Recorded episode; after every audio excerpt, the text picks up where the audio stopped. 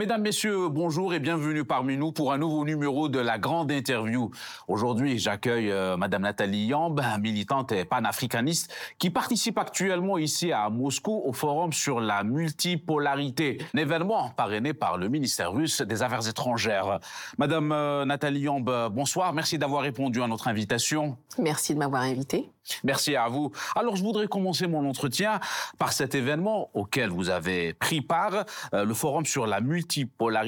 Euh, comment vous évaluez ce forum et la participation de divers pays? Écoutez, je pense que c'était un événement important, un événement nécessaire. On est dans une temporalité dans laquelle on voit un ordre mondial existant s'effondrer et il est nécessaire aujourd'hui d'avoir une réflexion pour prévoir et designer l'après. Et l'après aujourd'hui euh, euh, va un peu changer les rapports de force.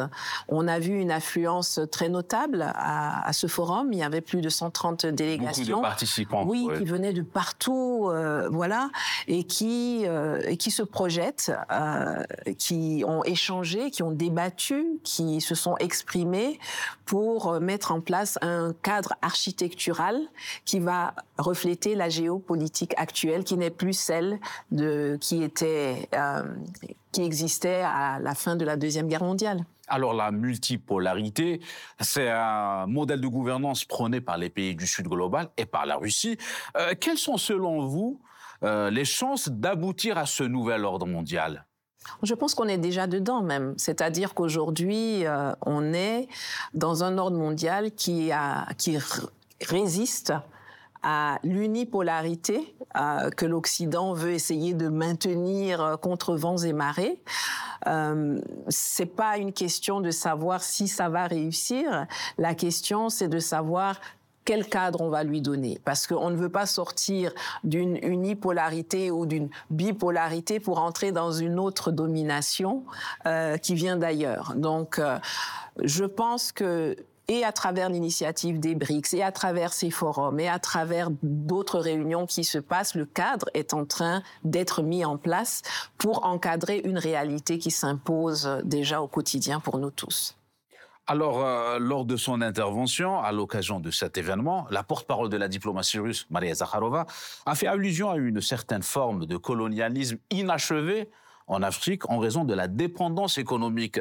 Euh, quelles sont selon vous les solutions concrètes pour sortir de cette dépendance économique dont fait face beaucoup de pays africains? Ben déjà, il faudrait qu'on ait à la tête de nos États des gens qui ont envie de sortir de cette dépendance économique euh, et qui savent profiter des situations politiques qui prévalent en ce moment avec euh, les conflits qui ont lieu de part et d'autre, avec la présidentielle américaine qui arrive. Il y a, il y a tout un faisceau d'opportunités qui est là. Il faut que les dirigeants des pays africains savent les lire, apprennent à les lire, sachent les, les utiliser et aient la volonté intrinsèque de sortir d'une situation de dépendance, d'une situation de vassalité pour s'assumer en tant que pays, État souverain.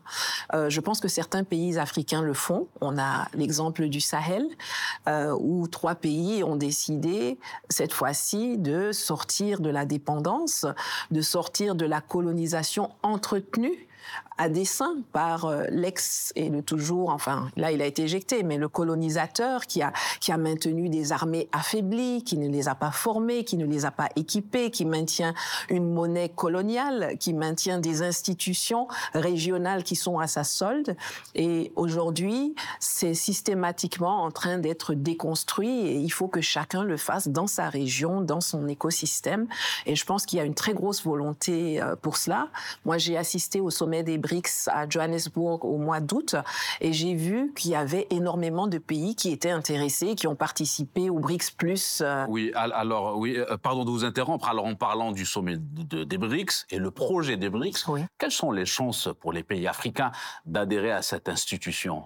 Bon, déjà, on a vu deux nouveaux pays, deux pays africains et l'Égypte euh, qui sont sur la face est, ce qui est un peu normal parce que c'est la face qui est en face de, de, de la Chine, de l'Inde, de l'Iran, enfin de cette partie-là. Et je pense qu'il y a beaucoup d'intérêt pour les pays africains à rejoindre cette initiative, ce projet, mais qu'il y a un travail à faire en amont. on ne rejoint les BRICS, je crois, que lorsqu'on est un pays vraiment souverain d'abord. Quand on est un pays qui est décidé à ne pas servir de, de, faire valoir pour des intérêts qui sont antagonistes avec l'émancipation qui est prônée dans les BRICS. On cherche une dédollarisation, on ne va pas euh, amener des gens qui sont dans un système monétaire qui dépend, qui est dans le système SWIFT, qui dépend de l'Europe, qui dépend des États-Unis. Donc il y a, on a nos, nos homeworks, on a nos devoirs à faire à la maison, mais il y a plein d'opportunités opportunité là-dedans et je pense qu'au prochain sommet qui aura lieu, je crois, en Russie, au mois d'octobre, je ne serais pas étonnée qu'on ait de nouvelles candidatures qui soient euh, analysées, parmi lesquelles peut-être des candidatures euh, africaines, je pense. Et, avant les BRICS, Madame Nathalie vous venez juste d'évoquer la région du Sahel, à savoir le Burkina Faso, le Mali et le Niger. Il y a eu des changements politiques euh, dans ces trois pays ces dernières années. comment vous analysez cette situation? Oh, je pense que c'est un, signe annonciateur de l'éveil africain. Nous avons les changements politiques qu'on a pu observer, les coups d'État, la prise de pouvoir par les militaires, euh, sont les résultantes d'une volonté populaire de changement. On notera que dans chacun de ces trois pays, il n'y a eu aucun mort lors des coups d'État. On n'a pas assassiné quelqu'un, il n'y a pas une goutte de sang qui a coulé. Il y a plus de sang qui coule avec les régimes démocratiquement élus qu'avec ces coups d'État.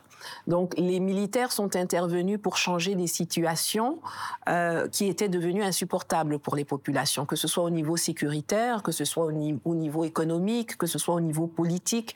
Euh, et, et, je pense que le fait que ces pays aient subi des sanctions, à, travers euh, la CDAO, des organisations instrumentalisées. Comment vous expliquez cette discorde entre la CDAO et ces pays membres dont il y a eu le changement? La, CDAO est, un, est, avant tout un instrument euh, de, de la politique française en Afrique. Euh, et de la politique occidentale en Afrique. Euh, des organisations qui sont financées par l'extérieur. Chez nous, en Afrique, on dit souvent c'est la main qui donne qui commande. Vous avez des chefs d'État qui ne se voient pas en leader, mais qui se voient en exécutant d'instructions extérieures. Euh, et donc, il est clair qu'à un moment donné, les pays qui ont décidé de s'émanciper sont obligés de se retirer de la CDAO parce que tant qu'ils sont au sein de cette organisation, celle-ci a une quasi-légitimité à parler pour eux euh, à, leur exiger des choses, etc. Si on veut, si on veut s'émanciper, il faut couper les liens avec la CDAO tant qu'elle sera euh, un syndicat de, de chefs d'État aux ordres de l'extérieur plutôt qu'une communauté des peuples. Et dernièrement, la CDAO a accepté de lever une partie des sanctions sur la Guinée et le Mali. Pensez-vous que c'est un début d'un dénouement de, de, la crise? Non, je pense que c'est une. Euh, bon, c'était une ils ont imposé des sanctions et les sanctions se sont retournées pour la plupart contre ceux-là même qui les ont imposées. C'est vrai que le peuple du Niger a payé un lourd tribut. Je crois qu'il y a eu jusqu'à ce jour 304 personnes qui sont mortes dans des hôpitaux euh, parce que du jour au lendemain, on n'a plus livré de l'électricité au Niger et que donc il y a des, des, gens qui, qui, sont décédés. Euh, on a mis des embargos sur euh, la nourriture, sur les médicaments. Ça, ça, on a vraiment euh, cherché à atteindre le peuple dans ses tréfonds. Euh, Aujourd'hui, la CDAO a vu que même toutes ces mesures illégales, indignes, irresponsables n'ont pas abouti à faire changer la donne. Donc, euh, ils ont certainement reçu un petit coup de fil de Paris qui leur a dit, bon, écoutez, on va essayer autre chose. Ce que j'ai aimé dans votre question, vous avez souligné que c'est une partie des sanctions qui a été levée. La mobilisation de la force en attente qui, était, qui avait été réactivée pour permettre d'agresser militairement le Niger n'a pas été démobilisée. Aujourd'hui, avec des éléments de langage, on dit on la laisse activer pour euh, euh, euh, combattre le terrorisme, mais le terrorisme dans la région du Sahel est le fruit d'une activité de l'OTAN et de la France qui sont allés déstabiliser la Libye et qui ont créé tout un tout un écosystème. Donc je pense que on leur a donné l'ordre de lever certaines mesures, ils l'ont fait, euh, au détriment de leur crédibilité. Parce qu'ils ont, fait tout et leur contraire en même temps. euh, mais ça ne, ne les, ne dérange pas puisqu'ils ne sont que des exécutants. Pour les trois pays concernés, je pense que ça change pas vraiment grand-chose. Euh, les trois pays ont décidé de quitter la CDAO. Donc aujourd'hui, euh, tout ce que la CDAO peut faire, ou les pays de la CDAO qui veulent continuer d'avoir des, relations avec ces pays, doivent entrer dans des discussions bilatérales. Et ces États, les États de l'Alliance des États du Sahel, euh, maintiennent la vigilance parce que malgré la pseudo-volonté de se rapprocher, on constate quand même la mobilisation des soldats français au Bénin à la frontière du Tchad, même au Nigeria, il y a des, forces françaises qui sont là-bas. Donc, on voit un arc antagoniste qui reste mi militairement mobilisé sur le terrain. Mmh. Euh, sur le plan continental, toujours, le continent africain. Alors, vous avez participé au dernier sommet Russie-Afrique au mois de juillet, c'était à Saint-Pétersbourg.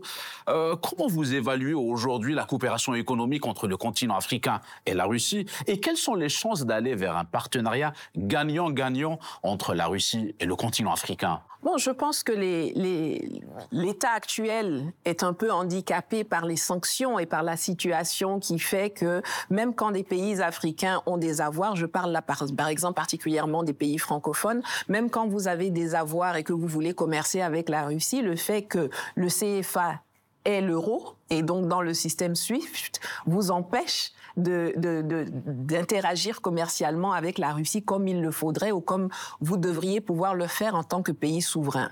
Mais ça, c'est un handicap momentané qui va se terminer soit avec la fin du conflit et de l'opération militaire spéciale qui est en cours, soit parce que euh, euh, il y aura des alternatives qui, vont être proposées aux pays et que ces pays vont, euh, vont, retrouver. Mais je pense qu'il y a le, le sommet euh, du mois de juillet a montré euh, la volonté des pays africains d'entrer et d'approfondir cette collaboration et ce commerce avec la, la Russie parce que malgré les interdictions de vol, malgré toutes les embûches qui avaient été mises dans les, dans les pattes de nos présidents, euh, il y en a quand même plein qui sont, qui sont venus. Maintenant, le partenariat gagnant-gagnant, euh, c'est euh, un objectif annoncé de la Russie qui parle de, de relations plus respectueuses. Mais c'est à nos chefs d'État d'imposer un partenariat gagnant-gagnant. Parce que si vous vous vendez moins cher, on vous achète moins cher. Mais ce qu'on est en train de voir, notamment du côté du Sahel, nous montre que euh, y a déjà des chefs d'État qui ont compris et que en face il y a un pays, la Russie, qui a aussi compris que euh, voilà, le gagnant-gagnant c'est pas 90% pour nous et 10% pour les propriétaires des ressources, mais qu'il faut avoir euh, euh, des répartitions équilibrées. Moi, à chaque fois qu'on parle de partenariat gagnant-gagnant, je mets plus la responsabilité sur nos chefs d'État. Personne ne leur met un pistolet sur la tempe, et même quand on vous met un pistolet sur la tempe, vous avez le choix de, de ne pas signer n'importe quoi. Et sur un autre sujet, le panafricanisme, euh, ce mouvement continental qui existe en Afrique depuis plusieurs décennies déjà. Aujourd'hui, euh, Madame Nathalie Yamb, en 2024, euh, qu'est-ce qui a changé dans ce mouvement? Alors, est-il toujours d'actualité dans sa première forme? Oh, aujourd'hui, le panafricanisme est un, terme qui est que l'on retrouve dans tellement de bouches qu'on peut se poser la question de savoir si c'est pas un élément de mode ou pas. C'est-à-dire que euh, le, le vent de changement qui a lieu en Afrique a été porté par des personnalités euh, qui se réclamaient du mouvement originel du panafricanisme. Mais on voit aussi apparaître des gens qui portent cette étiquette, on voit des chefs d'État qui font tout le contraire des objectifs du panafricanisme et qui viennent se prétendre panafricanistes parce que ils savent que la masse de la population, la grande majorité de la population se réclame de ce courant. Euh, nous avons aujourd'hui la nécessité peut-être de redéfinir le panafricanisme, de rappeler aux gens que le panafricanisme, c'est pas de dire je vais porter un boubou africain et puis euh, je me mets devant un micro, je dis je suis panafricaniste parce que j'ai des tresses ou que j'ai un boubou africain. Il y a des objectifs politiques, il y a des objectifs d'intégration, il y a des objectifs de réaffirmation de soi, d'autodétermination. Et c'est quand vous les réalisez que vous pouvez vous prétendre panafricain ou c'est quand vous luttez pour ça que vous pouvez vous prétendre panafricain. Et comment vous évaluez euh, la conscience panafricaniste parmi euh, la nouvelle génération des jeunes africains?